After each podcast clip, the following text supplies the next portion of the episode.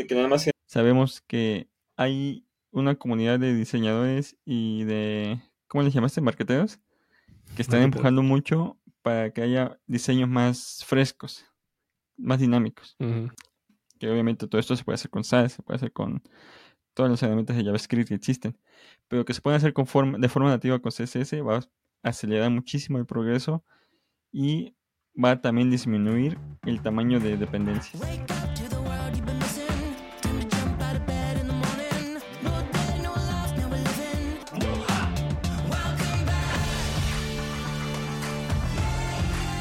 ¿Cómo andamos? Perfecto, muy bien. Bien, bien. Esta semana lanzamos newsletter y ahí vamos viendo suscriptores crecer. Está chido. Nos anima a seguir. Exacto, exacto. Estaba viendo ahorita. Nos anima a estar informados porque una de las cosas por las que nos retrasábamos con el podcast es que no investigábamos, no leíamos, no sabíamos. Nos sentíamos casi como los programadores de Java que siguen con la versión 7 cuando ahorita ya va la 21. ahí, está, un clip. la última que, con, que me acuerdo es la 19. me quedé en la 19. Va, hay buenos temas por ahí de hoy. Bueno, voy a comenzar porque la, semana pasada me quedé con un tema que ya no hablé. Pero sí, eh, la semana pasada quería hablar de este. En algún momento, en los episodios de hace dos años, mencionamos AMP, creo. Em, creo que llegamos a probarlo también en algún proyecto. Y eh, la semana pasada, no me acuerdo por qué estaba buscando, creo que estaba investigando para el newsletter de Frontenderos. Y me topé con una herramienta que usa, en la que puedes enviar newsletters, pero ya puedes incluir AMP components. Y básicamente podrías tú enviar un email con AMP y lo que te permite es hacer emails interactivos. O sea, ahorita, por ejemplo, hasta ahorita si tú mandas un, ¿qué te gusta? Un survey, una pregunta que te contesten del 1 al 10, como, ¿qué tanto te gusta este podcast, no? Por ejemplo. La mayoría de los correos son estáticos y cada numerito tendría un link que te llevaría a una página web y ahí se, se guardaría la respuesta. Con AMP emails ya no tienes que hacer eso. Puedes responder directo desde el correo y conectarte a un API directo desde el correo. O sea, toda la interacción sucede en tu email client, ya no tienes que salirte de ahí. Entonces, eso, o sea, no, he visto que lo estén usando mucho, no sé si tenga alguna implicación en cuanto a bounce rates o delivery rates, no sé. Em, sí sería algo que quiero experimentar, porque puedes, no sé, para ventas, imagínate, puedes enviar un link que normalmente es agenda una llamada conmigo, lo puedes agendar desde ahí mismo.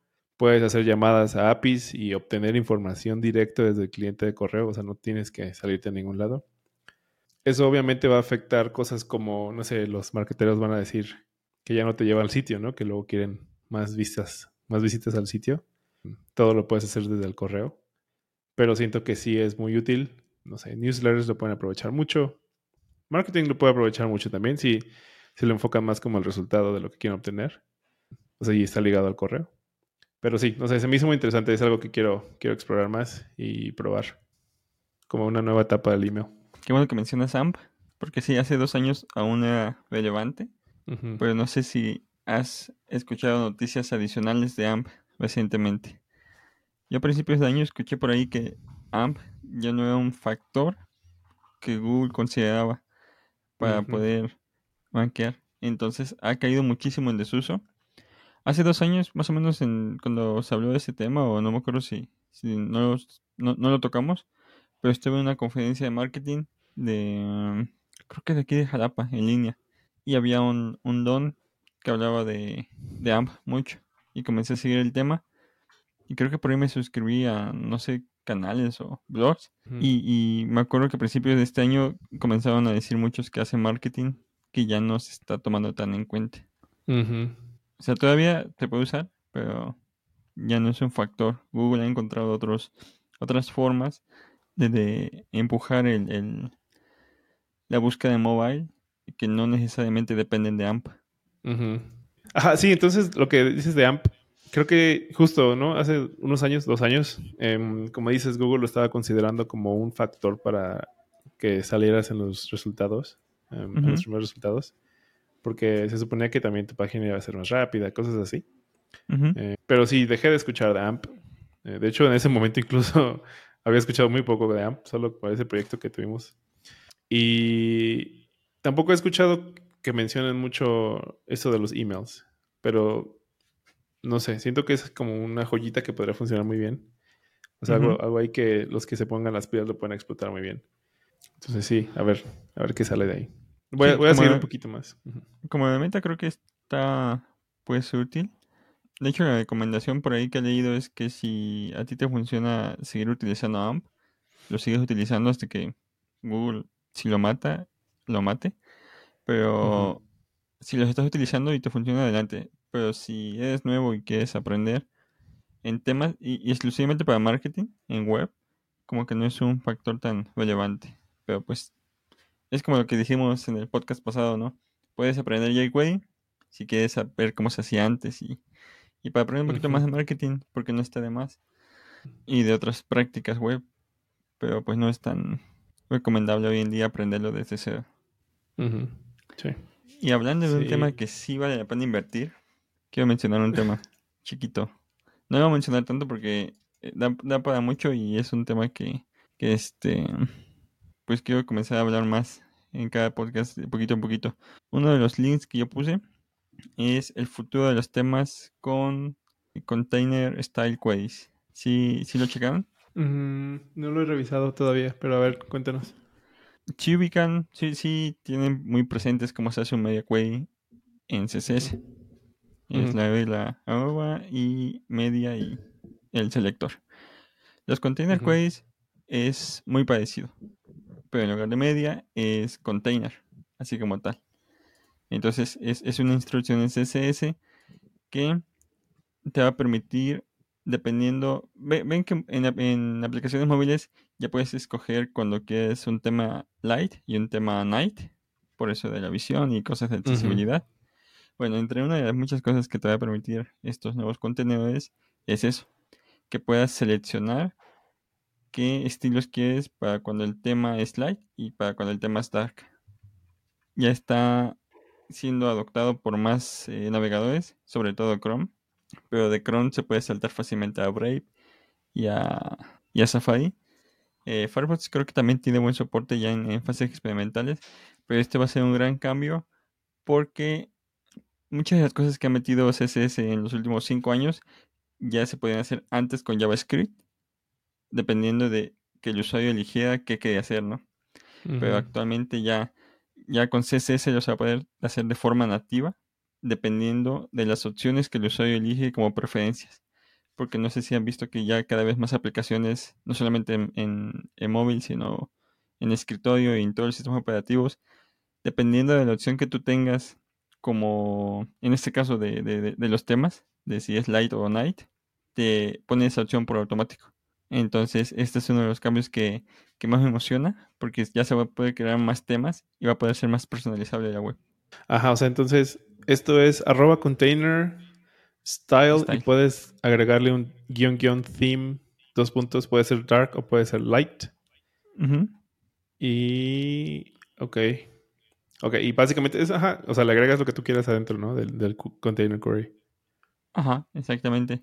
Y puedes usar custom properties o variables CSS para personalizarlo más. Y lo interesante de esto es que, que sí, que este sí acepta como valor dentro de, de los paréntesis un custom property. Porque los media queries aún no lo aceptan. Tú no puedes pasar un custom property en CSS nativo actualmente por ejemplo, digamos que tienes un custom property eh, breakpoint medio o large. No puedes pasarle ese custom property, no lo puedes pasar directamente al media query. CSS no te lo acepta. Ah, lo puedes hacer con SAS y con todos los style components y la familia que está para JavaScript se puede hacer algo usando variables, usando componentes, pero de forma nativa en CSS no se puede. Entonces, que se puede hacer en estos, en, los container queries, es porque va de la mano, porque se tiene que trabajar en conjunto. Entonces, esta es una de las cosas más interesantes que vamos a ver. Y no solamente para, para ponerlo oscuro o ponerlo eh, claro, ¿no? Sino son, son dos opciones que te van a permitir tener más variedad para que tú puedas elegir temas. Creo que el detalle aquí está en que la noticia aquí es que se va a poder construir más temas para un mismo sitio web. Que es algo que hemos estado viendo muchas cosas monótonas en la web recientemente. Pero bueno, nosotros que hemos utilizado mucho Webflow y hemos visto muchos temas de Webflow, sabemos que hay una comunidad de diseñadores y de, ¿cómo les llamaste? Marqueteros, que están empujando mucho para que haya diseños más frescos, más dinámicos.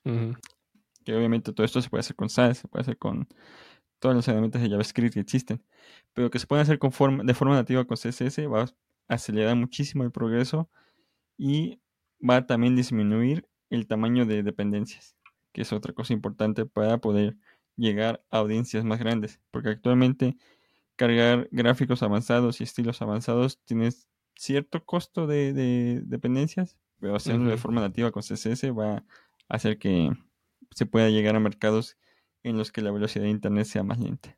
Muy bien, ahora vamos con un tema de Leo. Herramientas y frameworks de videojuegos. Ese es mi tema. Haciendo continuación de otros podcasts que tal vez los hemos abordado un poco, pero como siempre han salido nuevas herramientas, nuevas formas de eh, empezar y entrar al mundo de los videojuegos en cuestión de tecnologías web. Pues ahorita yo tengo una orden de links que dependiendo a la profundidad se van poniendo interesantes, algunos más diabólicos, más que todo por la cuestión de los lenguajes y la herramienta. Entonces el primero de ellos es Phaser. Phaser ya tiene rato que está ahí. De hecho no sé qué tanto mantenimiento se le haya dado o se le sigue dando seguimiento a la herramienta. Lo bonito de esto es que con el conocimiento web que tengas tanto de HTML con JavaScript, con eso puedes empezar, empezar a experimentar y no se necesita, digamos, que tantos eh, recursos, tanto de performance en la computadora como en conocimientos eh, de algún framework en particular. porque por este ahí. Ajá. Ajá, sí, sí, sí. Sí, porque hay unas herramientas que hay. Eh, no recuerdo exactamente el nombre, de hecho ya no, no las investigué a full pero si te piden como, digamos, que lo quieres hacer en React, se puede, ¿no? Entonces ya trabajas eh, la lógica con componentes de React o componentes de Angular, etcétera.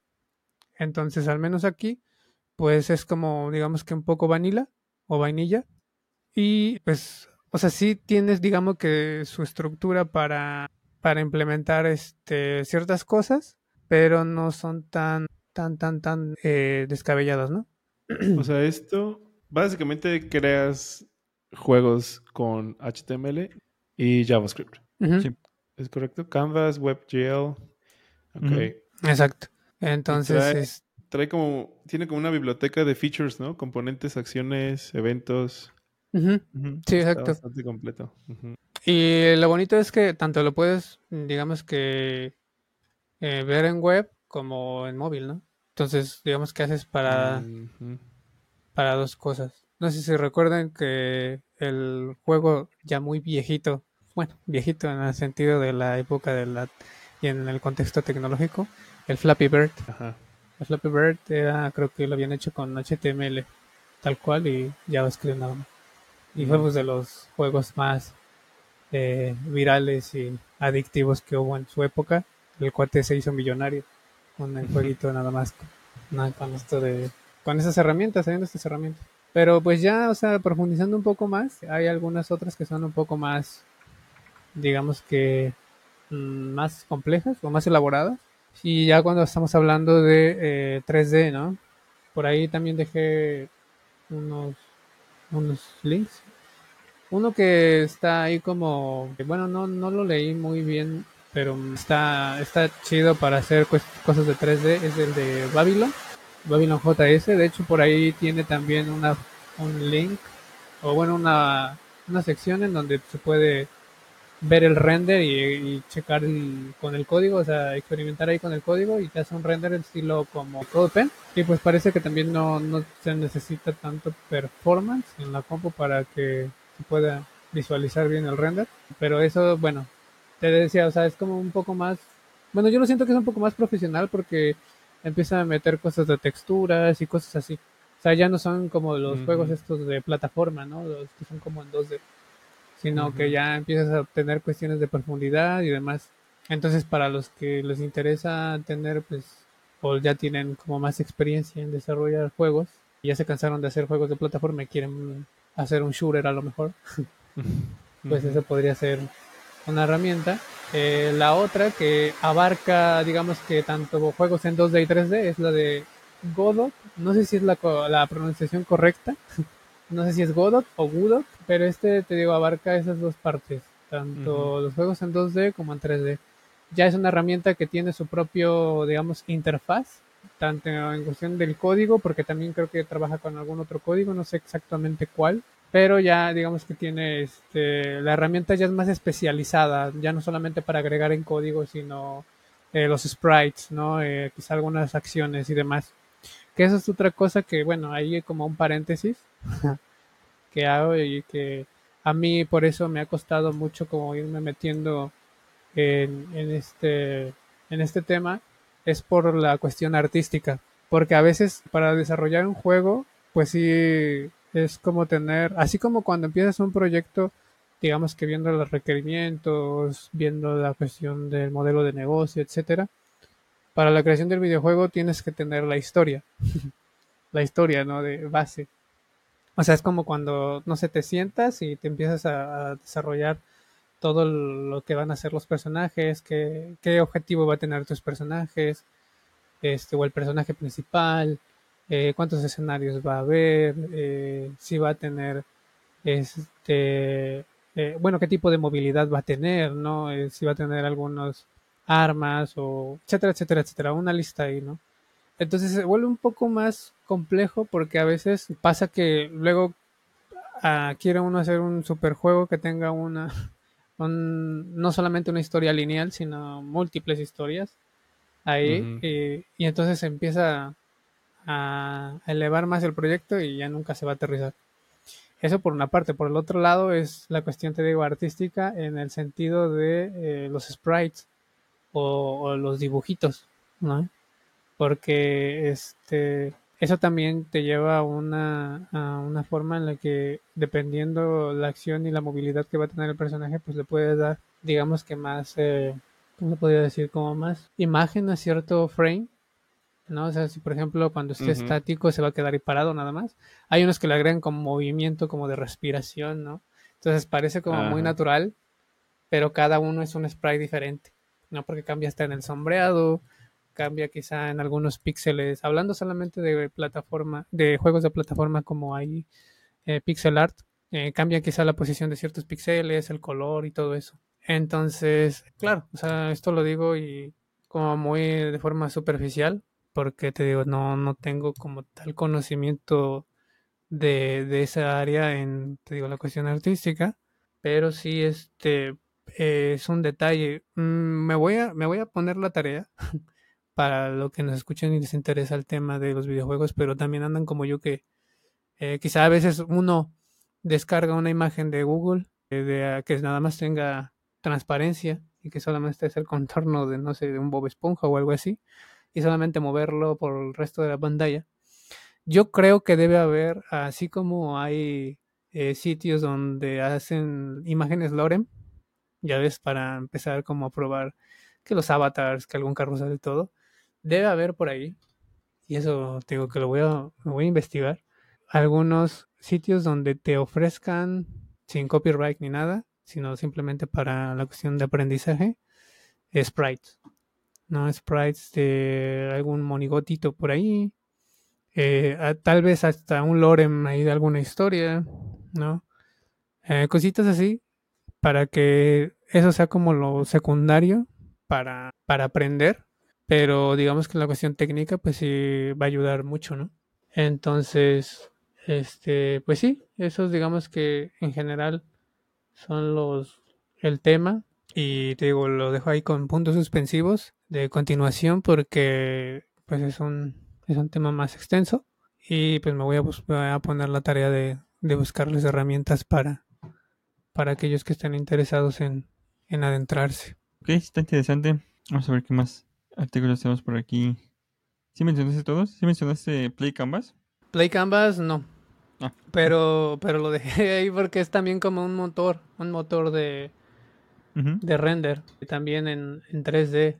Como tal, el otro, como el que está de Godot, también tiene su herramienta propia eh, para, para estar este, eh, manipulando la cuestión de los ejes, y eh, los sprites y demás. O sea, ya no es una cuestión tanto de código directo como lo podría hacer en algunas herramientas web. esto ya es más un poco también la, para no para ahorrarnos esa lo del posicionamiento y demás que debe ser un rollo porque también estamos hablando de cuestiones matemáticas. Eh, al menos estas herramientas que te ofrecen en los mismos sitios pues te ayudan en eso.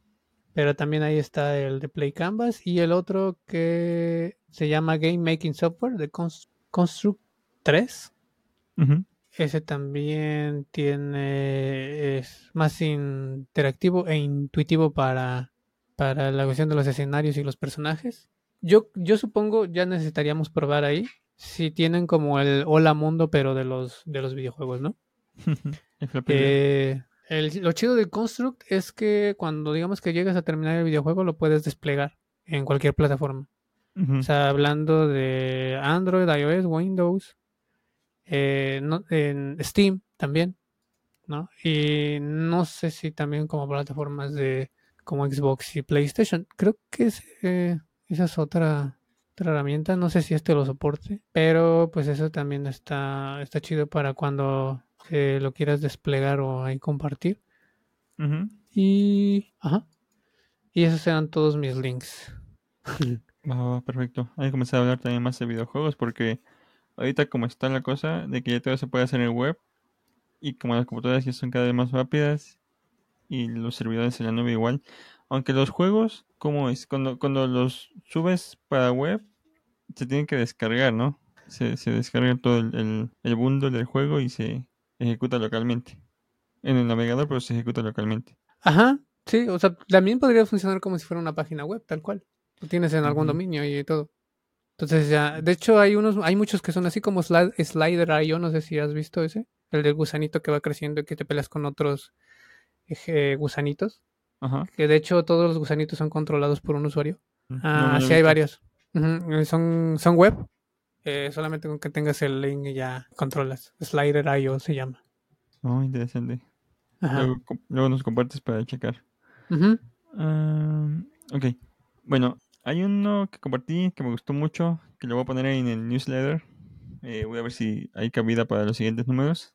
No se olviden de suscribirse. Estamos en frontenderos.com, diagonal newsletter. Van a poder recibir todas las mañanas un link con una noticia, un artículo, un challenge. ¿Qué más? Una herramienta que les recomendemos y una vacante para usted, amigo frontendero. Bueno,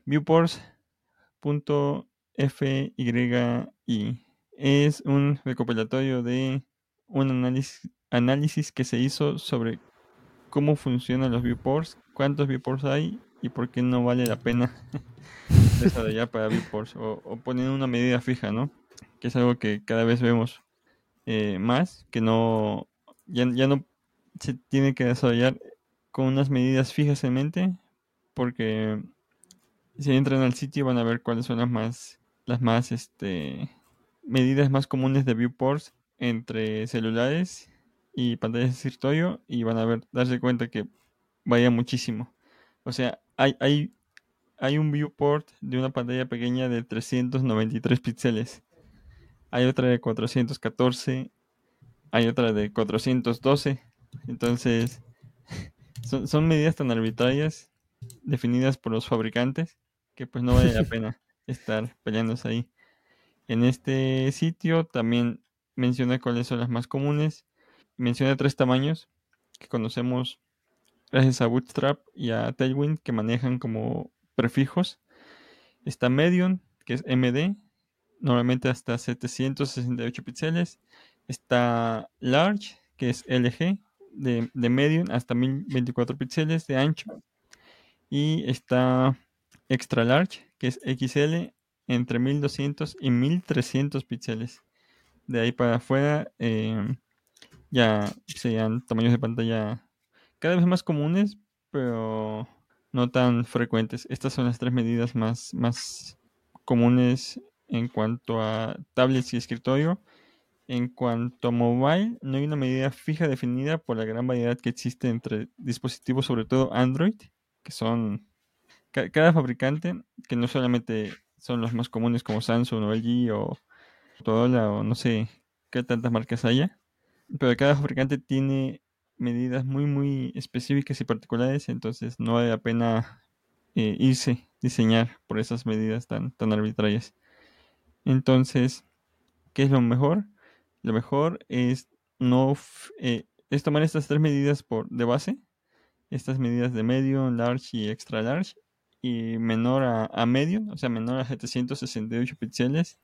Basarse más en paddings y margins en cuanto a contenido total que basarse en, en otra cosa, porque va a ser muy difícil y ahora que es más común que haya nuevos tipos de dispositivos que puedan conectarse a la web, va a ser más difícil tener un, una medida estándar para dispositivos móviles.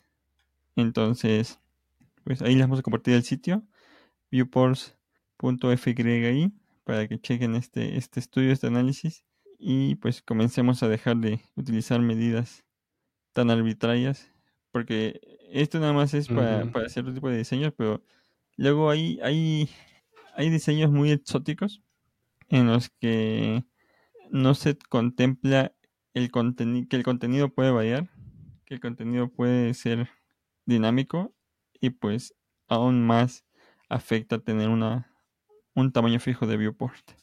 Um, no, no, no, he visto que el sitio dice que los viewports que juntaron, los data points, pueden llenar el Wembley Stadium. sí. Exactamente. Este estadio tiene una capacidad de 90.000 espectadores. Entonces, para que se den una idea. Wow, móvil. Es que es un rollo. El viewport es un. A veces se convierte como una piedrita en el zapato. Más cuando trabajamos con un diseñador que hay muchos diseñadores que son como perfeccionistas en cuanto al, al a su diseño. Eh, digo, es, está bien trabajar como con medidas estándar, pero por experiencia a veces eso digamos que abarca quizá en las situaciones más optimistas como un 80%. Pero a veces cuando empiezan como a, a redimensionar desde el navegador, empiezan así casi casi como píxel por píxel. Eh, no sé si les ha pasado, pero a veces, o sea, si uno redimensiona el viewport y, pruebas en tus medios estándar, pues te das cuenta que se ve bien. Pero si vas así poco a poco, llega un momento, casi estoy seguro que, llega un, un viewport, un tamaño de viewport en el que se rompe algún elemento. Ya no digo que todo, toda la vista, pero sí al menos un elemento. Y más estos elementos cuando el grid no está, digamos que eh, muy bien pues no sé cómo decirlo, muy bien como implementado.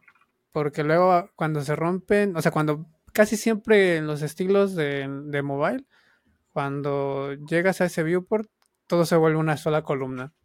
¿No? Entonces, todo vuelve una columna y eso digamos que es lo más sencillo. Pero cuando llegas a un, un formato de, de tablet, a veces hay ciertas secciones que se convierten en dos columnas. ¿no? Ya ves la típica que tiene una imagen con descripción. Este. Y a veces la descripción resulta que está más. es más larga que la misma imagen. Entonces, la imagen se queda como en, en un 50% o en un 30% de la altura del elemento o de la sección. Y el texto abarca el 100% del, del viewport, ¿no? Por decir algo. De hecho, el problema ahí, y qué bueno que lo mencionas, son las imágenes porque muchas imágenes, o mejor dicho, el problema no son las imágenes, las imágenes qué culpa, ¿no? Las imágenes no tienen culpa. El problema es la persona que mete el contenido. Muchas personas cuando suben contenido de imágenes no están conscientes de eso, de cómo se adapta este a pantallas más pequeñas de el ambiente en el que está trabajando, que normalmente va a ser escritorio, normalmente va a ser un rango entre 1200 a 1400. Usualmente va a ser eh, para tablets 700, 800 píxeles. Pero cuando se hace ese cambio de ancho de menor de 960 píxeles, que es el con el que nosotros comenzamos hace 15 años. Y aquí le vuelvo a mencionar y si tuviésemos un editor de video y nos podría poner canas.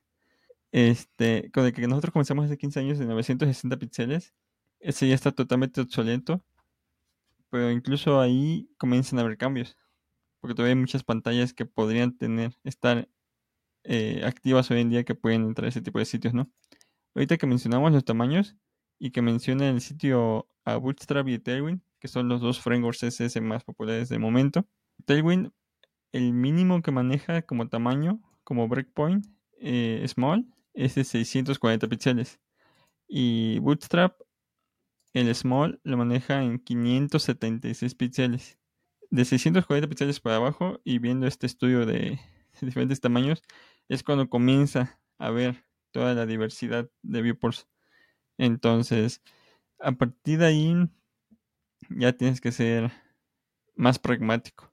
Y esto que mencionabas de los diseñadores que quieren seguir teniendo diseños de Pizza Perfect, eso era hace 10 años. Incluso hasta hace 5 años te lo valía. Pero actualmente, a menos que diseñen específicamente para eso, pero incluso hemos visto productos, hemos visto eh, startups con equipos de diseño grandes que cuando les toca construir un producto y lo, lo comienzan a trabajar para mobile y ya no los tamaños, sino incluso cosas como entre diferentes navegadores comienzan a sufrir. Por lo que mencionamos en un capítulo anterior sobre, por ejemplo, los modals y los pop-ups, que en el capítulo, este, en el capítulo pasado, en la biblioteca que hablamos de pop-ups, viene muy, muy, muy a la mano para solucionar ese tipo de cosas por lo adaptable que es, ¿no? Por lo versátil que es. Y esa es una cosa que, pues, hay diseñadores que luego no van a entender o, no sé, que, que, tienen que verlo para entenderlo. y pues sí, para tamaños pequeños hay que ser súper pragmático. Y cuando digo pequeños, 640 píxeles para abajo, no 300 que ya nadie lo usa. Y fluido, ¿no? O sea, ya eso, eso de medidas fijas como dices, 10 años atrás. Ahorita es, es, pensar cómo se va a adaptar el texto a medidas más pequeñas o más grandes, o imágenes a medidas más pequeñas o más grandes. Exactamente, exactamente. Porque esto es desde el ámbito de sitios web, em, sitios web, no dashboards, pero incluso en dashboards, que es un poco más, son menos las variaciones que encontramos hoy en día Incluso en dashboards, luego vemos por ahí detallitos de este dashboard en mobile no, no funciona. Este sidebar no funciona, esto, este header no funciona, este contenido, estas gráficas no se ajustan porque hay muchas gráficas y, y, ni qué hablar de las tablas, ¿no? Una, hacer una tabla responsiva y eso tablas sencillas, ya no hasta los data grids que hablamos en el capítulo pasado que, que involucran gráficos avanzados, eso en mobile es difícil hacerlo. Entonces hay que ser pragmáticos en cuanto a lo que se tiene que mostrar, la información que se tiene que mostrar, y por eso muchos, muchos terminan o terminamos quitándole contenido a mobile, porque hay cosas que luego no se pueden poner eh, fácilmente. Y bueno, ese es eh, el link de Viewports. Lo voy a incluir en el newsletter en esta semana. Bueno, en la siguiente semana. Va. Porque ya estamos cubiertos. Yo voy a cerrar con dos conferencias. Bueno, una es, una no tiene mucho que ver con el front-end, pero como sea, por ahí luego nos entramos a conferencias de Apple, Facebook. Ahorita Meta tiene Connect, que es el 27 de septiembre, el siguiente mes. 27-28 de septiembre. Ah, se va a enfocar mucho en, en, AI y realidad virtual y aumentada. Nada, yo voy a estar ahí metido. y creo que hay muchos de ustedes también. Entonces, será bueno ver bueno, bueno, a ver qué viene con Meta. Eh, la otra es más a lo que, a frontenderos, más enfocada a lo que hacemos aquí, es lo que hablamos aquí. JSConf de México regresa este año, 14 y 15 de septiembre. Voy a estar por ahí también. Eh, si nos escuchan, si alguien de aquí nos escucha, va a estar en la conferencia por ahí. Igual, vamos a vernos. Está muy bueno, no sé si ya vieron el sitio, vienen buenos ponentes. Tienen 14 ponentes alrededor de dos días, a lo largo de dos días. Y sí, hay, hay varios buenos. por ahí que van a estar dando pláticas. Entonces, reporto por aquí qué tal, qué tal sale, qué tal estuvo. Algún día nos van a invitar. El próximo año, ahí vamos a estar grabando en vivo. grabando de fondo así como las noticias. Aquí vemos a este ponente. Va, pues era eso. Y es jsconf.mx. Igual dejamos el link. Pues nada, creo que eso es todo. Sí, eso sería todo por, este episodio. Lo vamos a hacer un poco más cortos porque ya estamos grabando otra vez dos por semana. Correcto, lunes y jueves. Van a salir lunes y jueves. ya estamos, ajá, exactamente, el lunes y jueves van a salir. Um, ya estamos más activos otra vez en redes sociales. Nos pueden encontrar en Facebook, Instagram, uh, Twitter. Twitter estamos activos. LinkedIn, si nos animamos, próximamente TikTok. Para que se suscriban y nos sigan. Ah, YouTube, YouTube. Estamos buscando. Ahí tenemos suscriptores también. Aquí subimos todo lo que. Todos los episodios. Entonces, para que nos sigan. Y también para que se suscriban al newsletter de frontendeos.com, diagonal newsletter. Y pues, aprovechando, los invitamos a que nos compartan qué les gustaría, les gustaría ver, eh, leer, escuchar de nosotros en el podcast o en el newsletter, para que también ahí podamos atender a lo que dice la comunidad. Porque una cosa son lo que los temas que a nosotros nos interesan, o se nos hacen interesantes, pero igual puede haber cosas que nos estén pasando porque el mundo de frontend es muy amplio. Entonces, si tienen por ahí algún mensajito para nosotros, nos lo, hacen, nos lo hacen llegar por cualquiera de los medios que cité.